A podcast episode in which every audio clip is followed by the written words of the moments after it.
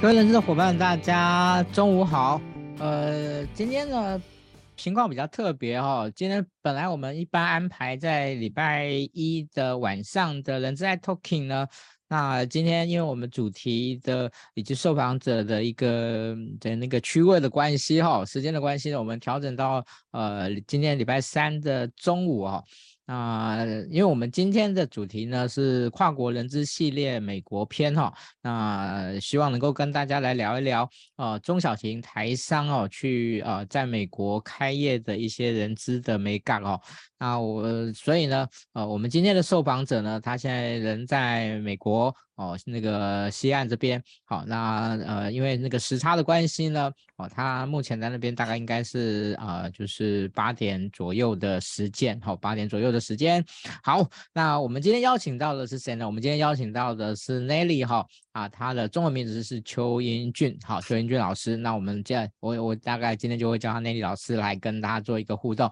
好，那我先请那个 Nelly 老师来跟大家打声招呼。啊、呃，各位人资伙伴，大家好，听得到吗？哎，听得到，没问题。Okay. 对，嗯，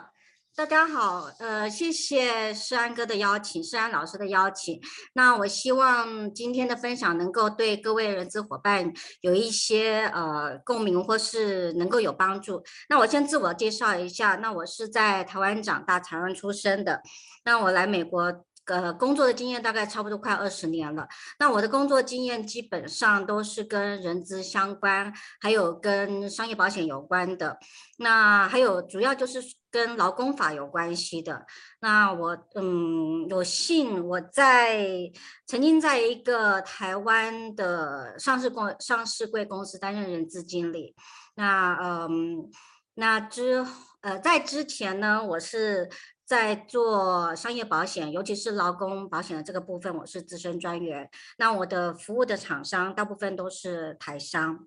还有或是他们的那个呃，或是他们的怎么讲，或是他们的供应商。那我提供的咨询服务就是有关于任何的劳工的劳工法，然后 employment law 这个部分都是我提供的的的的那个。都是 my scope。那对不起，因为我的中文可能会有点哩哩啦啦的，所以要请世安哥再帮忙帮我再调整一下。那我希望今天的分享能能够对各位人资伙伴，如果有想要进军美国，或是说呢呃即将在美国要做一个人事的管理的话呢，嗯，会有一些经验的分享，让大家能够有有有一些得得到。嗯，谢谢。好，谢谢 Nelly 哦。好，呃，我想我也跟大家说明一下，为什么今天呢会想要邀请 Nelly 来跟大家做一些分享哈。呃，其实因为呃，在最近的这几年哦，呃，大家应该可以知道啊，就是因为一些产业的的一些供应链移转的关系了哈，所以呢，呃，台湾的一些大型的。的一些哦，就是旗舰型的公司呢，哦，他们纷纷到美国去工去去设厂，哦，那也因为这样子，所以有很多卫星的工厂呢，也因为要呃整个供应链的关系呢，他们也必须要哦，就是跟着这些旗舰型的大厂呢，然后转移到美国去，哦，成这样去形成一个新的哦这样的一个产业聚落。哦，所以呢，其实哦，我们可我们可能看到的是哦，某某个旗舰型大厂，然后到了美国去。可是呢，我们可能比较知，可能比较不知道的是，好、哦，这下面所关联的可能是几百家甚至上千家的这种卫星工厂、卫星公司的这样的一个移转。哦，这是第一个。那第二个呢，是其实台湾这几年有很多的一些服务业呢。哦，其实他们也非常的有活力哦。他们嗯，现在呢，其实到不同的国家呢，哦，尤其是美国呢，在开疆拓土哦，所以对他们而言呢，就是呃。能够呃再到一个新的地方哦，也许呢呃投入的资源不能没办法太多，可是呢呃在这些新的地方，尤其是美国，其实他们对于相对来讲，他们的很多的呃要求，很多的法规哦，其实哦其实是非常要非常的完备哦，不然的话呢，很容易不小心就就踩雷这样子哦，所以呃今天呢，我想说呃趁这个机会好，拿来请 Nelly 呢。老师呢跟大家来做一些说明，这样子。好，那呃今天一样帮我们把我们今天的这个直播呢分享到你个人的动态。那我们准备了三份呢，呃这个年度的这个金句的的那个哦，就是环保杯垫呢，来呃赠送给。大家，然后一组呢是三个杯垫哦，一组是三个杯垫，所以是非常非常棒的小礼物，好，非常棒的小礼物。好，所以呢，那个请大家哦，如果那个今天是中午的时间哈，那其实我因为我觉得中午了哈，那个我们比较少在中午直播，但但怕大家呢中午吃饭听太严肃呢，那个可能会有点那个那个不好消化，所以呢，我们今天呢。那个主题是硬的，但是我们会聊得稍微轻，我们会聊得轻松一点，这样子，好了啊，分享一些啊，可能这个 Nelly 呢，在 Nelly 老师在在在美国呢，呃，在好就是一些台商企业哦，或者协助一些一些啊公司呢，在在美国呃开业的时候呢的一些事情，哈，也许会举，也许我们会讲一些比较多的案例呢，来跟大家做一些分享。OK，好，那那个请大家帮忙多多分享了啊。OK，那我们接下来呢，我们就进入我们今天的一个呃的一个主要的内容的部分哦。那我们的主题是说，哎，在美国开中小企业哈的一个台商在美国开业的人资美角哈。那我想这个人资的美角的部分哦，就是在美国开公司呢，可能需要要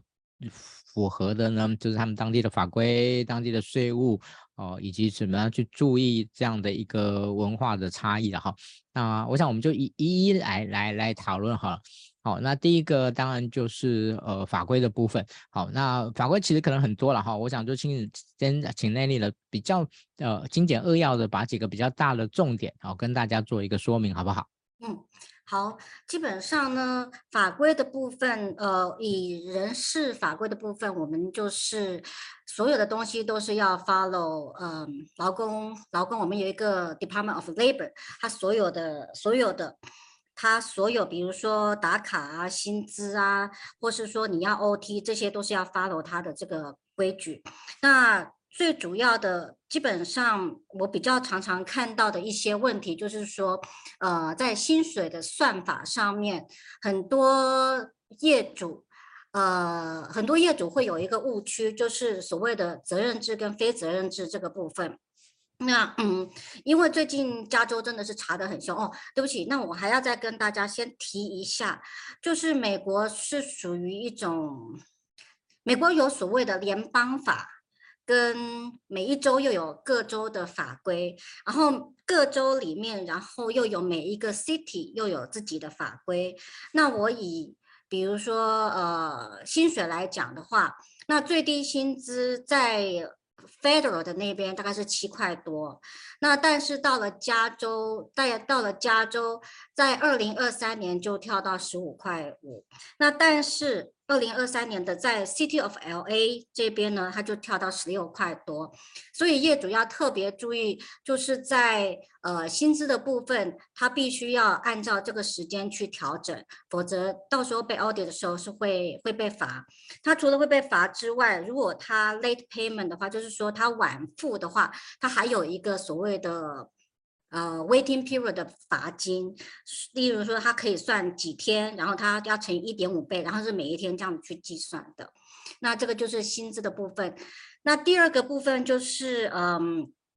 就是保险的部分。那保险的部分呢，呃，业主很多来美国开业的业主，嗯，我们跟台湾比较不一样，我们也有所谓的劳工保险。那嗯，但是这个劳工保险的话，跟台湾，因为我没有在台湾 待过公司，所以我不知道台湾的劳工保险是怎么样。那但是这边的劳工保险就是说，你只要有任何一个人，你的你的薪资单上面只要有任何一个人，你都要保一个劳工保险。那这个劳工保险是依照薪资的。比例还有跟他的工作的相关，他是比如说他是做 warehouse 还是做 office，这个这个来算。那很多老板呢就会跟我说，他说他不需要保，我就说，他说他不需要保。那在加州这个东西是一定得要保，因为你只要有一个员工，即使他是 part time，即使他是呃他是只帮你做一个星期只做三个小时，你都是要保的。那但是呢，如果是在德州的话呢，这个就不是必要的。所以来到美国开业的老板，他必须要知道说，OK，在每一州他会有不一定的法规，所以他一定要去去看看他到底是在哪一周哪一个城市。所以基本上这两个这两个是最大的重点。那通常通常业主也会比较容易搞混，就是说，嗯，他会以为是联邦联邦法规或是加州法规为主，但是他不知道说原来在他的 city 里面，他的他有特别的法规。所以这个像这种事情发生了很多，那我们也在处理很多有关于像这种呃呃像病假，病假也是一个很妙的事情，因为像病假，加州规定二十四天，那可能你在另外一个 city 就是四十八天，那如果你是在好莱坞西好莱坞那边，你就有九十六天，那可能老板都不知道这些事情，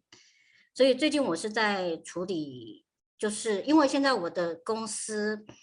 呃，我现在是在一个建设公司做派遣的。那我们派遣的员工有在不同的 city，所以就是要依照不同的 city 去调整他们的薪资跟他们的那个病假。对，然后 handbook 也会有好几本。好，那个那里我我想哦，嗯、呃，就是在美国违反劳工法令的一些呃相关的。的的处罚可能或者说一些罚则可能是蛮严重的，那严重到什么程度呢？我想可能可能台湾的的人事伙伴可能比较不那么的了解，您可不可以举一些例子来跟大家说明一下？应该是说，如果你没有保劳工保险，我们先讲劳工保险这个部分，如果没有保劳工保险的话，它可以用天来，比如说就是从几万块开始跳。开始发起，就是说，你这员工已经帮你做一个月、一个多、一年多了，但是你都没有帮他保。那等到呃劳工局来查的时候，他可以罚一万块以上。那就要看你的那个 payroll 有多大，然后到时候要再叫你叫你保。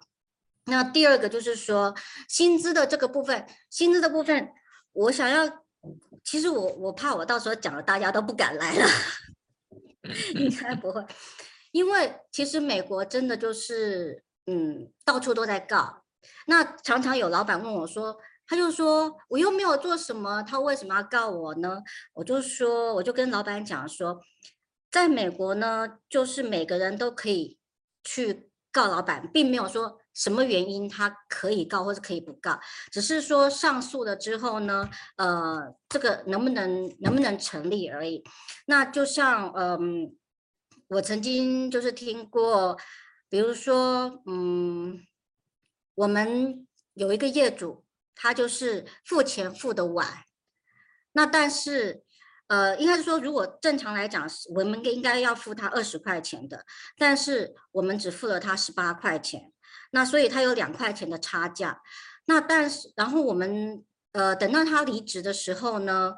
这个两块钱的差价并没有补给他，那他就去劳工局告，那劳工局就去开始把所有的 time card 全部都拿出来，就是他的那个打卡的全部都拿出来，然后一个一个小时去加，加上去之后呢，还要再乘以我们到底 late 了多少，就是有 delay 几天，再乘以一点五倍上去，那可能这个金额以两块钱来讲，金额虽然算少，但是你要在我们业主必须要再想一下，就是说，这个来来往往的这些诉讼的时间上面，你也要去想说，OK，这个到底值不值得去这么做？那如果当初我们可以早一点发现的话，我们也可以不要经过这些这些事情。那还有另外一个就是说，呃，劳工保险的部分呢，因为我之前已经做了五六年的劳工保险，我听到太多的案例。那还有就是。嗯，可能员工他只是工作上面他穿个高跟鞋，然后扭到了脚，那你会讲想说扭到了脚，不是我就是让你去看个医生就好了，但是没有，因为他扭到脚之后，他可以告诉老板说，因为你的地板呃不平啊，或是说我在拿东西的时候你没有准备一个椅子给我，那导致我受伤了。通常这种受伤告下来的话，嗯，我们也不算是告，而是说他去 claim 那个劳工保险。通常这样子弄下来的话，我们都有至少要一年以上才会结案。那这个中间他会跟你要他所有的医疗费，那甚至说他不能上班，你也是要赔他这些部分。虽然是劳工保险，这个保险的部分在付，但是以后你的保险就是会调整上去。那调整上去的费率，嗯。我可以告诉大家，就是说，如果以 warehouse 来讲，就是仓库的来讲的话，如果我们一个月付他一千块的话，那基本上你就是要付，这是 average，你就是要付，呃，付给保险保险公司一百块，就是十趴，就是就是从业主的手口袋里面拿出去的哦，不是从员工的薪水里面扣的，不是哦，所以这个算是一个公司的成本。所以我经常跟跟老板们讲，就是说，嗯，你这个劳工保险的部分也要算在你每一个月的这个支出里面，因为像有的，呃，我现在的建设公司，我们一个月的 payroll 就差不多，我们一年的 payroll 差不多是一百二十万，那，嗯，那光是劳工保险我就要付掉六万多块钱美金，嗯。因为这些都是工人，所以他们的这个比较高，比例比较高。那甚至是 warehouse，基本上 warehouse 如果他是做比较危险的 warehouse 的话，这个也是这个这个都是差不多要在他的占他的薪资的百分之十五以上，你就是要缴出去。嗯，对。OK，呃，Nelly，这个劳工保险它是呃等于说是一个。呃，民营机构的保险，但是呢，却却是是民营机构的保险吗？嗯，这个保险公司是民营机构的，但是这个劳工保险这个东西呢，在加州就是 mandatory，每一个人都要，每一个老板只要他有 payroll，他就是要保。好像有一点像汽车强制险的那个味道，这样子。嗯对对对对对对对，就是像汽车强制险，对，没有错，就是它变成是劳工强制险这样子，这样。对，对，没有错。所以这一个部分，这一个就是因为美国开公司，你有好几个保险需要保，但但是唯一就是只有这个劳工保险，就是强制性一定要保的，不管你是几个人。嗯。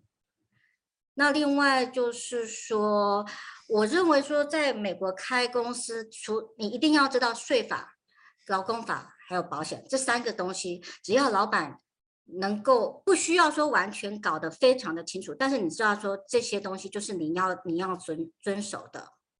因为加州最喜欢查的就是这一些东西。嗯，OK，好，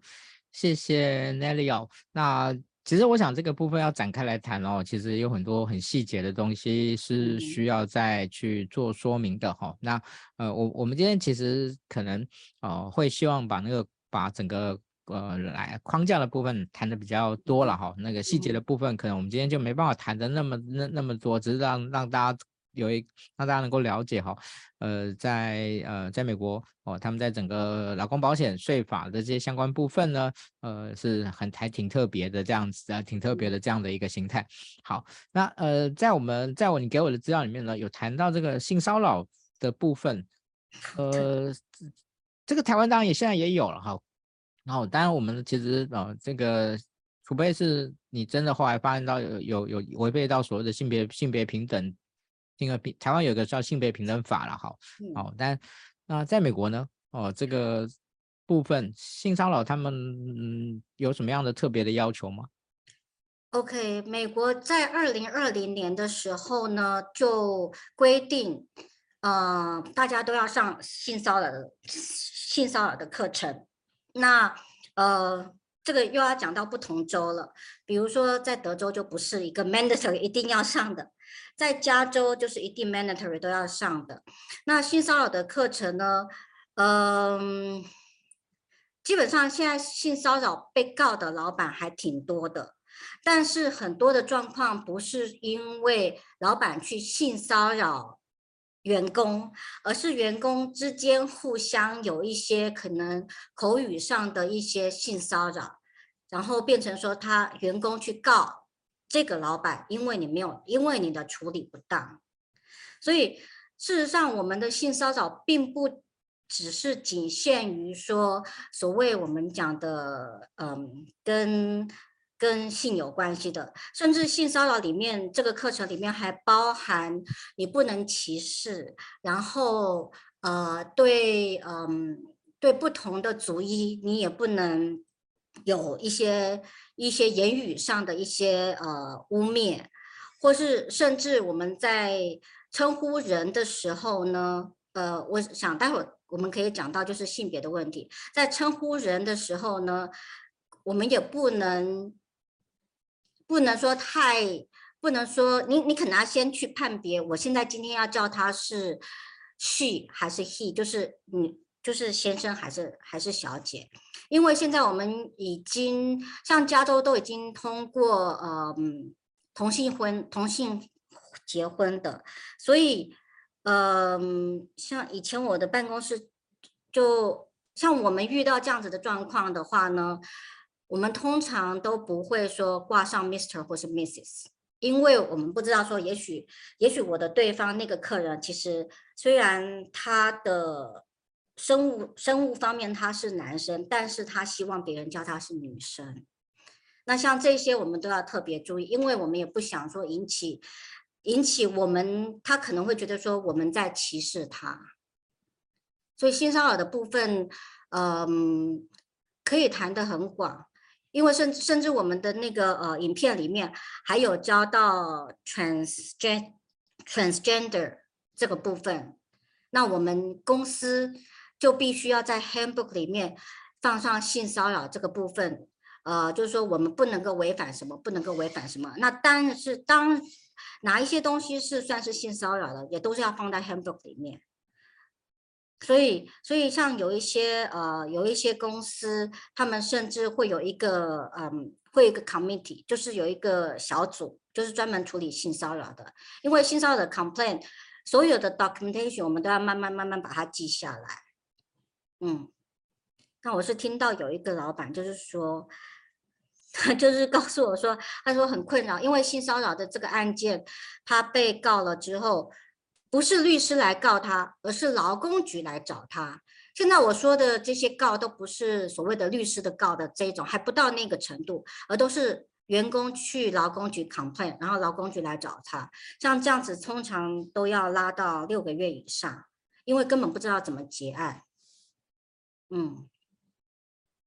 ，OK，谢谢 Nelly 哈。好，那。接下来呢，我们可能在中场之前是谈不完的，但是没关系，我们可以这个中场完以后再来继续谈，就是有关于这个招募的眉角的一些部分，然后那我想在招募的部分呢。嗯，也有很多可能需要去注意的的一些部分哦，那包含管道啦，或者能广告上面的一些问题哦，以及面试的时候可能哪些能做，哪些不能做哦。那我想这些其实都挺实务的啊、我想那个就呃先请就是请那个 Nelly 来跟大家做分享。好、那呃到三十分的时候呢，呃我会可能时间我会先请那个您稍微暂停一下。好、哦，那我会有个中场报告时间，然后没讲完的部分我们后面再。继续讲，OK，好，那那个，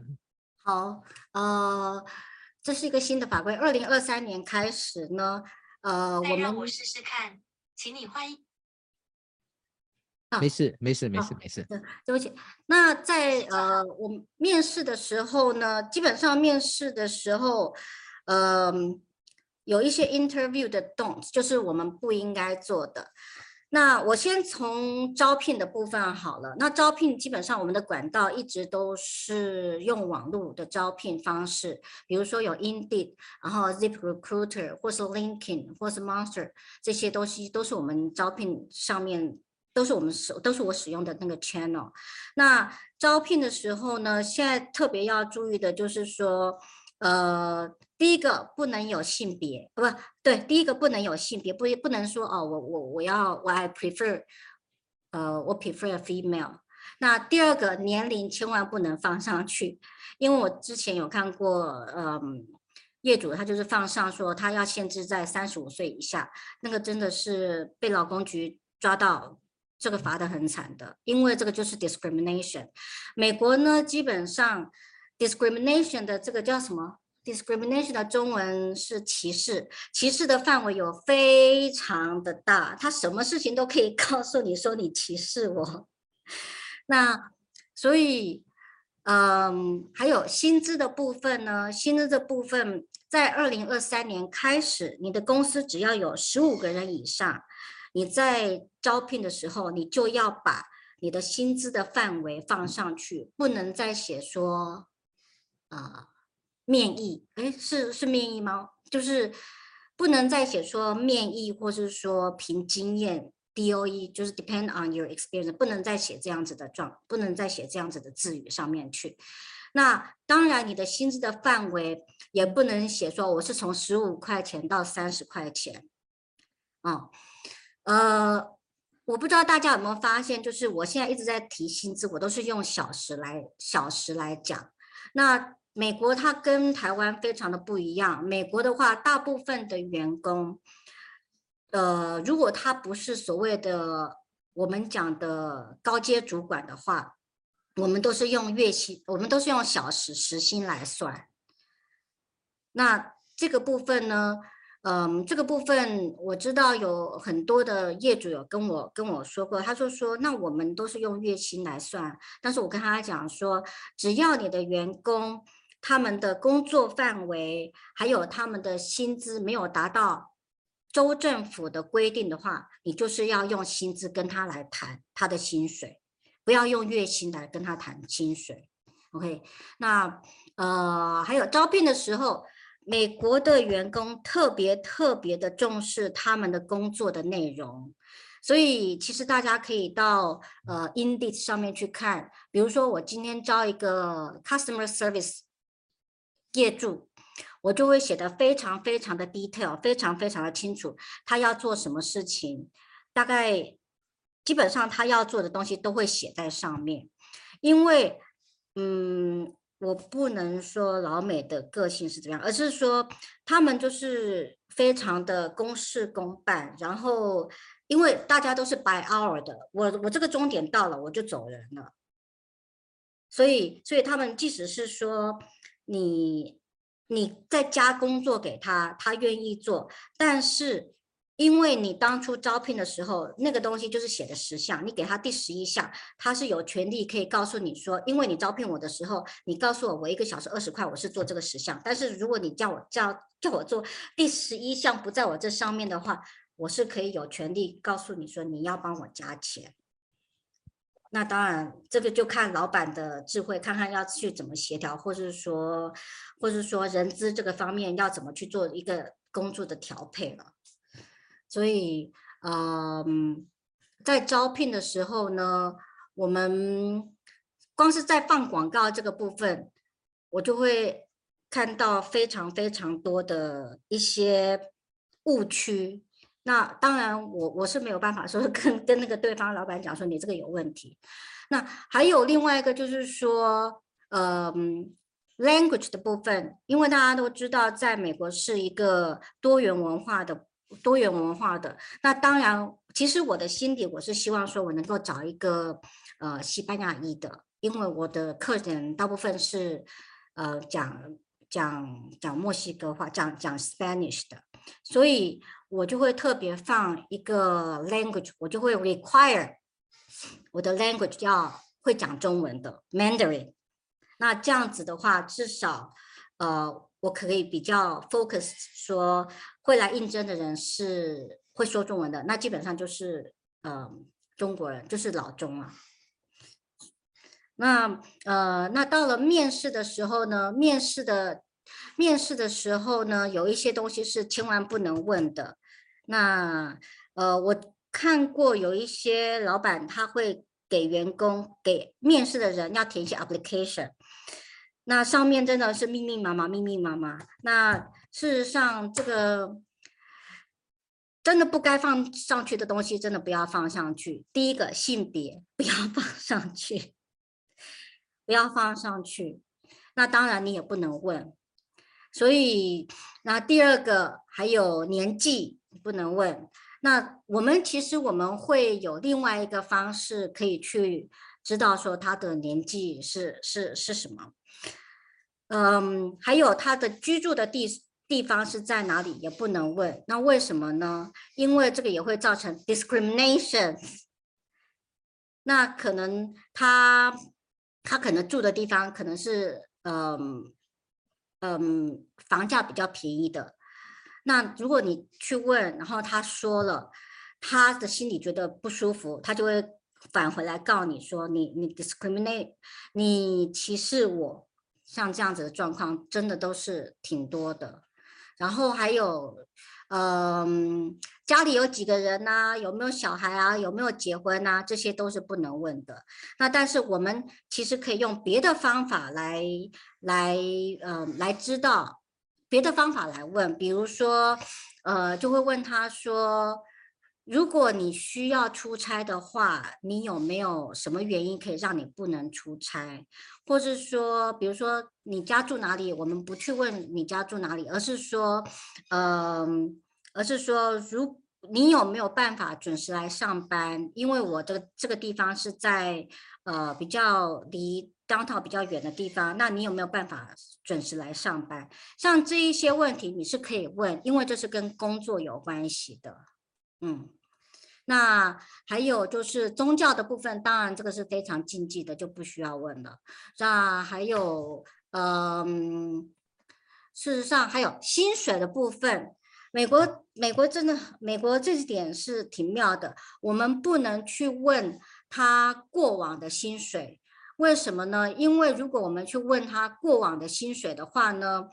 会造成说你用过往的薪水来定我现在的薪水。这个又是一个 discrimination，对，嗯哼，那还有呃这个部分性别，大部分基本上就是在性别这个上面，性别、年龄，然后家庭状况，还有收入、薪水、宗教。大部分就是这样子。好，那刚才呢，其实我们谈到这个招募的的一个部分了。那其实我我想，我们听大概听的最多的部分呢，就是在美国很多呃，刚才那个那里有老师有提到，在美国有很多这种啊，就是面谈的时候呢，什么能说什么不能说的这样的一个一个要求。好，那同样的，我想呃，在这些啊，就是如何避免啊，如果那个踩到。踩雷的这件事情，哦，那如果踩了雷的话呢，呃，它可能会导致的什么样的一些后果？哦，那个那老师可不可以举一个例子来跟大家说明一下？OK，就是在面试的时候呢，嗯，我们以为这个人在面试，然后他还没有进来我公司，然后我可以随便问，什么都可以问。那那事实上呢？只要这个员工，只要这个人到了你的 property，跟你有面试，然后这些所有的东西都是可以变成 record 的。所以，嗯，即使他想要讲，但是，比如说，呃，像有一些东西其实是很敏感的，因为美国是个多元化的国家，大家都是移民进来的。那我听过有一个老板，他觉得他被告得很，也不是说被。被律师告，而是被被劳工局那边那边查了，因为他就是去问人家说：“诶，你是从哪个国家来的？”这是第一个 不能问，就是不能问。问一下继续，然后他又问说：“诶，那而且偏偏是一个从呃中国大陆那边来的。”然后他就想说：“啊，大家是老亲老老老老乡啊，哦，老乡对对。”然后呢，他就去问。那哎，那你是哪一个省来的啊？然后他就讲讲讲讲讲，另外一个更敏感的问题去问他了。他就是说，哎，因为因为因为大家都是移民的，所以就会好奇，就是问他说，那你呃你的这个工作证是工作签证是怎么来的？惨了，这个 问下去就尴尬了，因为这个东西是非常非常隐秘的，你你。通常我们只会问说，Are you eligible to work？你你是不是合法的？因为这边工作签证有太多种了。那有的人是，呃，我应该可以讲，就是有的人是拿庇护进来的，就是庇护像那种法轮功进来的。那有的人是，嗯，是可能当时两胎生一胎的，然后过来的，然后他是也是拿庇护进来的。像这些东西都是太敏感了，不应该问的。那问完之后没有用他，就想说没事，就让他走了。那没想到。呃，大家要知道，美国是非常多的蟑螂律师，我是不知道 台湾有没有，因为我们这边的确是真的是我们自己都碰到很多的蟑螂律师，那就是大家讲一讲讲一讲，这个人他就去找个律师，律师就一封信进来了，那这个赔偿的话，大概可以上以上万，基本上律师一出手就是以上万来看了。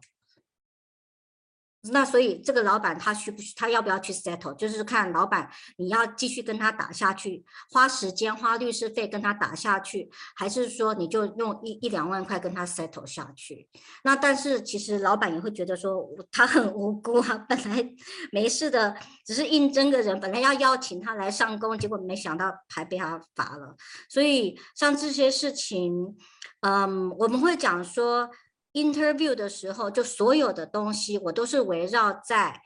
这个工作相关的事情，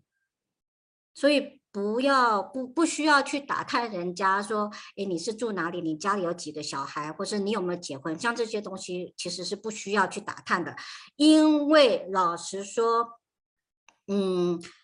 美国是所谓的 at will 的，那而且我们可以做 background check，即使你已经给他了。我们讲的 offer letter 在在台湾是怎么讲？那个就是应聘书，但是我们还是我通常我会在我的 offer letter 上面都会写说我会做一些 background check，因为我要 check 他是不是真的合法，然后甚至我可以去 check 他，嗯，是不是有一些 criminal 的的 criminal 有犯罪的行为，那。我也可以在 offer letter 给给他之后，然后告诉他说，因为我 background check 之后呢，我可以把这 offer letter 抽回来的。其实这个是可以是合法的。那那所以所以我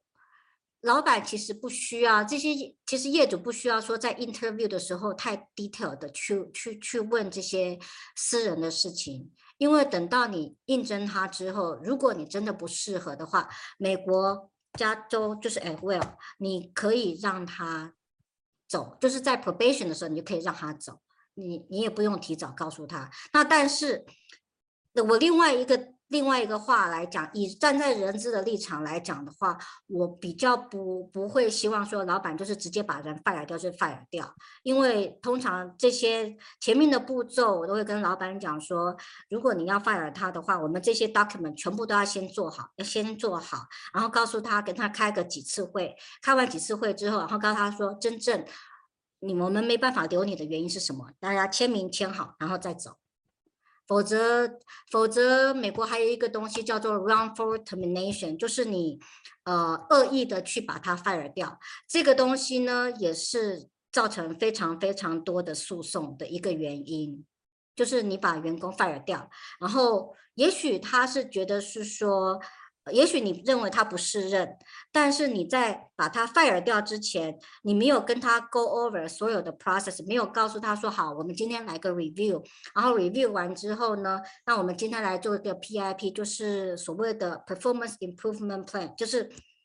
我们做一个 plan，然后看看你可不可以呃能够有一些长进，然后给你一个月的时间，或者给你两个星期的时间。那如果不行的话，那我们再做一个评评断。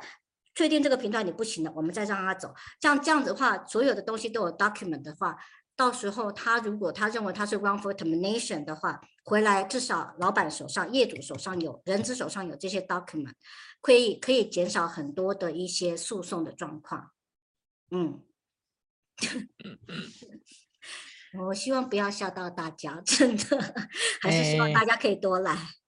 哎，我觉得无所谓下不下了哈，就是我觉得很多事情呢，就是丑话先讲在前面这样子哦，我觉得这个是很这个是很重要的哦。那大家有这样的一个心理的的准备哦，然后也有这样的了解哦，那我觉得啊、呃，就不会有那种啊，怎么这样子？好、哦，那个好、哦，那这样我觉得，呃，我想也我我想那个你以前在做服务的时候，应该有很多的这样的一种老板，或者呢就会出现这样的这种画面，哈，这个也是不行哦，那个也不行哦，哦，啊，这个啊、呃，其实嗯，呃，人力资源其实最大的特点就是它非它其实有有一种非一种我们说人。有一种共通性，但是人的也有一种文化的差异性。啊每个地方的一种呃的一种一种这种文化所形成的这种相关的法规的限制啊、呃，我想也是一个非常呃需要去注意的部分。好，那这个啊、呃，最后呢，我们还有一个很重要的单元呢，要来大跟大家聊一聊哈，就是有关于薪资的部分。好，那因为薪资会很牵很明显的牵涉到整个这个在美国啊设立公司的一些成本的的一个部分，哦，所以呃在薪资的部分呢，呃您有没有什么好特别哦需要跟大家来做提醒的跟说明的？呃，薪资的部分呢，就像我之前最早最早跟大家提到，就是说每一年美国都会呃都会依照这个。inflation 就 inflation 去去做调去做调薪，比如说，嗯，加州从去年梦二零二二年的十四块调到十五块半，那这样子差不多也是十个 percent 的涨嘛。那当然，员工，呃，大家也知道，今年二零二二年，呃，美国的那个 inflation 差不多的都已经到七趴七个 percent 到八个 percent 了。那另这个是最低的薪资哦，最低的薪资。那如果在 Arizona 的话呢，在 Arizona 亚利桑那州的话，明年大概是调到十二块多，是最低薪资 minimum。但是，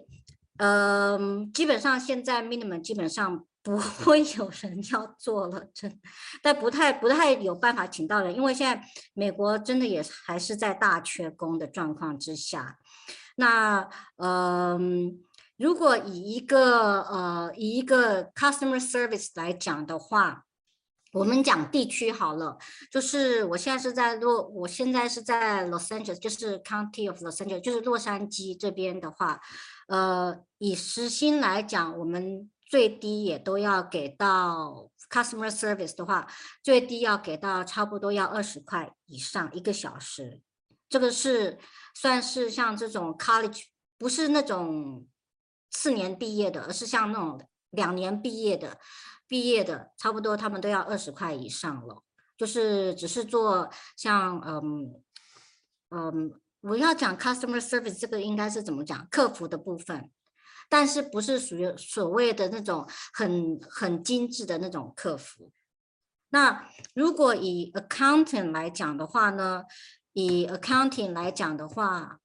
我我我这个方便讲吗？这个这个，嗯，没问题。就是、OK，如果以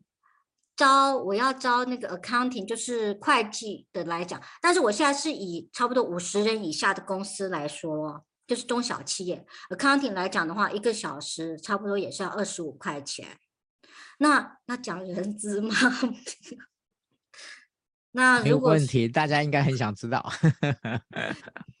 基本上人资好，那人资我们我现在讲的以小时小时的，那就是说他们是用小时计算的。那基本上人资你也知道，人资是从头估到尾，从左边估到右边，上上上估到下，老估到小。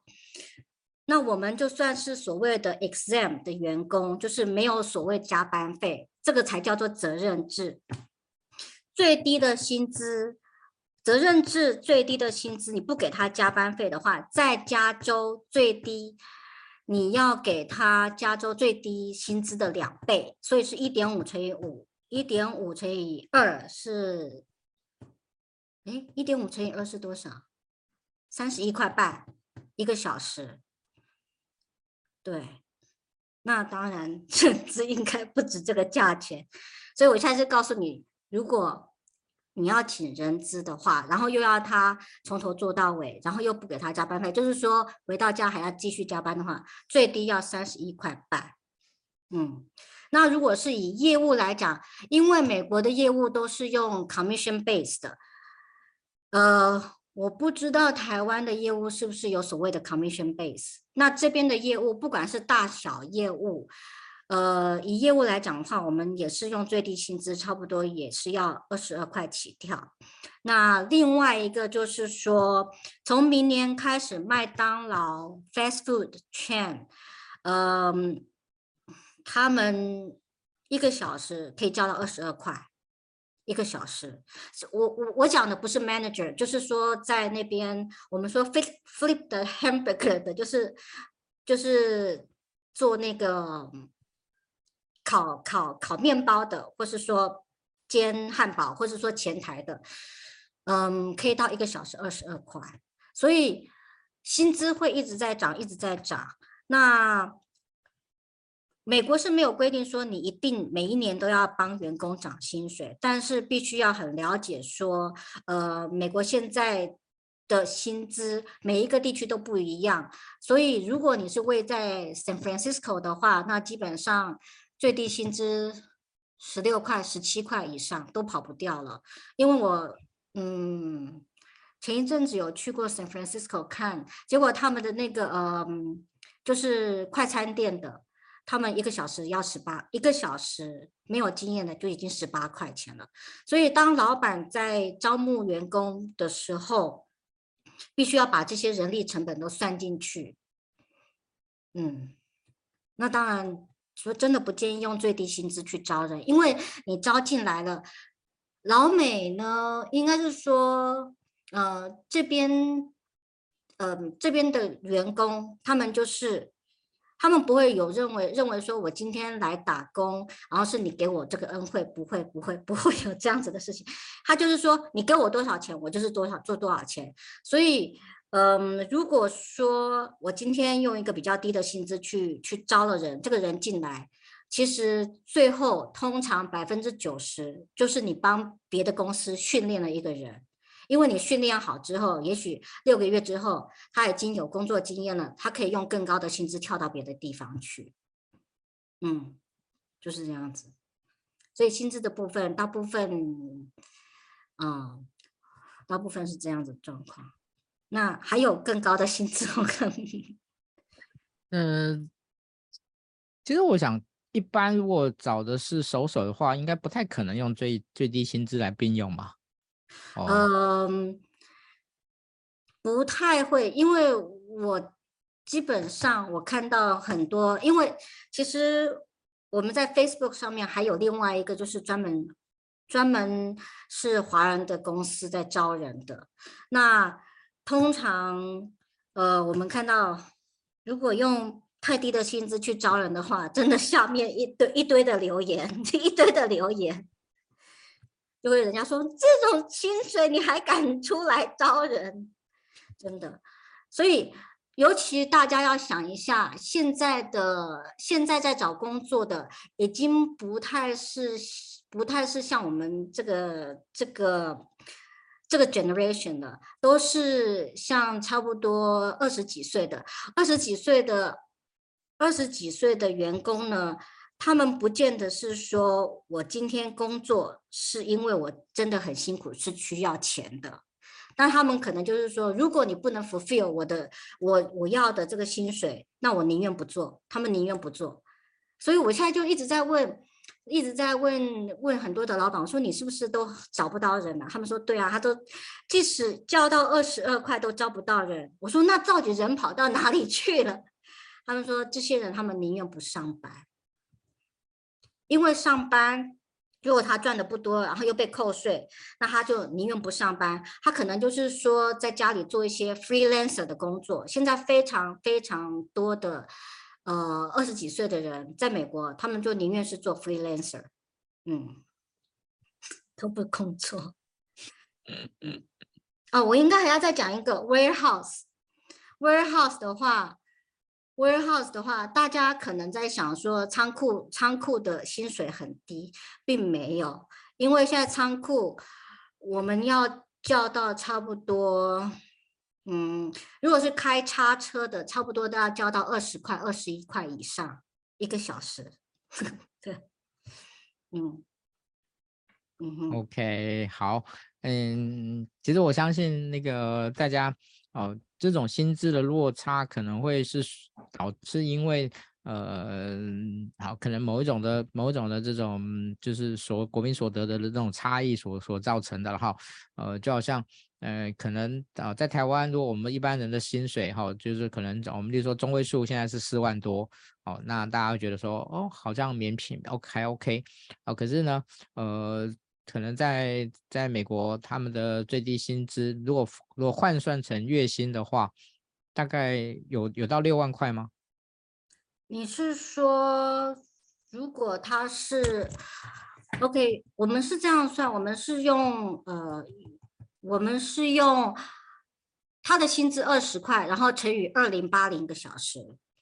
这样子会是多少呢？嗯，一。如果是二十块的话，啊，我我应该用三十一块半。人资最低的话，一年一年六万六，最低。啊，美金六万六嘛。对，如果美金美金六万六的话，等于是嗯七，等于是在台等于台币两百万跑不掉了。嗯。都十八万多，对，差不多这样。对，但是我们扣税扣得很重，所以老板还要知道有一个 income tax 是非常可怕的东西，因为他可能扣到百分之三十、百分之四十。那如果以企业来讲的话，在加州的话，如果一个公司它的 income tax 也差不多要三十三 percent，全部是交给政府，嗯，拿不回来，拿不回来的。OK。好，我想这这些可能对于很多呃想要去美国开公司的人，他可能都是一些很可能是他原来可能在规划思考上面哦、呃，如果没有没有预没有预想知道的话，可能会是一个比较大的冲击。好，那我想在今天最后，然后就来请教一下那个 Nelly 老师哦，嗯。在您目前呃，就是很多呃所服务的一些台商哈，到外面去，他们最常碰到的 culture shock 是什么？culture shock 就是，呃，我那我我昨天有跟跟老师讲说，我听过日本人资的那一段，我才觉得 culture shock，因为日本人都是，我就跟老师讲说，美国人就是个牛仔，然后日本人就是个忍者，一直忍，一直忍，一直忍，然后。不会做声，不会做声。那美国人就像个牛仔，随便跳上马就哇，然后就冲出去了。因为他们，呃，我当之前的公司就是台湾跟台湾跟美国的的那种 culture shock。那台湾老板就会觉得说，这美国人怎么这么都都讲话都不用大脑，然后一下子就跑进来，然后拍桌子，然后大骂，然后呃，连我的会计都这样子骂，然后。其实我也被骂过，我经常我是那个经常被骂的人。那事实上，这种就是美国人，他们就比较比较直接。那但是其实对我来讲，我也比较习惯这样子的方式，就是他们很透明化。他今天有什么东西，他就说；他今天不爽什么东西，他就说；他今天认为说他什么东西不满，或者说他认为他有什么提议，他就他就他就先说为赢。那但是以台湾来讲的话，台湾人可能会先想说，OK，我这样讲对不对？那我这样讲出去的话，嗯，这个是不是一个解决的方法？都会思前顾后的先想好，然后再讲。那所以这个是最大的 culture shock。那还有另外一个美国人，就是绝对是把自己的权益先放在第一位，先抓紧紧的。那这个其实。我们不能说不好或是好，那站在站在员工的立场，因为他知道这个是他的权益，所以他讲出来，我认为是 OK，我都可以接受。只是说他们表达的方式呢，他们表达的方式就不像我们比较注重所谓的礼貌这个部分。那其实事情解决的都好，对我来讲。一个人资的工作，第一个就是当桥梁，第二个就是当一个呃，当一个危机处理的一个人，甚至是一个危机，我应该怎么讲？risk management 的人，就是防止防止这个危机爆发。所以，所以我是认为说，culture shock 在前面我会觉得说，我身为一个台湾人，然后又要去管理美国人，其实我自己会觉得。好像都一直要被被被被老美这样子戳戳戳戳戳戳戳戳到满身伤，但是后来习惯之后，我知道他们的思考逻辑之后，我就可以非常的坦然去面对他们的这些呃这些暴躁的脾气。对，那其实对我来讲，就是大家都把它讲出来，然后透明化。然后什么东西我就是按照法规来走，只要我按照法规，我就站得住脚，我就不会怕了。对，这个是我，就是因为这个是我的专业，那但但是他们不知道，所以如果他们要吵，可以啊，那就来吵。吵完之后，我把法规拿出来，好，其实事实上是这样的，一二三四五，好，跟你 go over，好，不要吵了，OK，大家都 OK 了，这样就可以了。嗯嗯，好。谢谢内老师哈，那今天呢，可能对大家来说呢，呃，可能你可能我没办法马上那个去去呃，就是掌握全貌了哈，因为我觉得今天的，我觉得在美在在美国的这些东西，其实呃，今天如果你今天这样听了这样的一个小时的内容，然后你就完全能够了解的话，那那个内可能就那个那他他他。他他的工作就上某个程度上面就丧失了价值了哈，我觉得哦，其实呃，今天呃，在啊、我觉得在很多的呃不同的地方哦，在不同的人资工作者，其实他有很多着重的不同的一些的一些角度的部分。哦，那呃，我想最近这这这几年在台湾对劳动法令啊维权的意识也比以前要来得高哦，但是呢，呃，这个高呢还是相对性的、哦。今天放在美国，那已经就是一个一个嗯，就是你你他有很多的的外在的因素会影响哈、那个今天他有提到就是很嗜血的律师啊、然后那个我那个权力意志非常高的员工，好、这些呢其实都是呃那个。在啊，就在在美国啊开设公司的一个呃，你说是成本也好，你也可以说它是某一种的风险，啊，这个都是需要特别去去注意的，啊，那我觉得呃。今天啊，如果要到美到美国去开公司的话，那我觉得能够有一些在地的人的的一个顾问的协助的话，我想是很重要的。好，那我想 Nanny 主要也是在做这件事情。好，那呃，在今年呢，呃，有几家呃有几个伙伴呢，他们想要到美国去，那我也都请 Nanny 呢给他们一些协助。哦，OK，然后在这边一并也协助 Nanny 老师，谢谢内里老师。好，那呃，如果大家有兴趣想要那个认识内里老师呢，也可以跟我说，好，那我我我会帮你们那个牵线一下。OK，好，那今天谢谢那个 Nanny 老师哈，这个他那个目前哦就是远在美国的啊、呃，来跟大家做连线的这样的一个分享哈，因为我们没办法像平常一样啊，晚上八点哈，因为如果台湾台台湾时间晚上八点，那个那那老师你们那边是几点？呃，四点。但是我之前有起床，然后上上上景祥老师的课。OK，所以也很感谢小周末开了很多的课，我真的受益良多。嗯嗯，谢谢那老师的的那个那个那个努力学习的心，这样子。OK，好，那我们今天的直播呢就到这边告一段落，然后那个希望呢在中午的时间呢，好，那在家呢。那个听直播，呃，拌饭吃，OK，好，谢谢，我们下次见，拜拜。谢谢大家，谢谢，谢谢，拜拜，拜拜。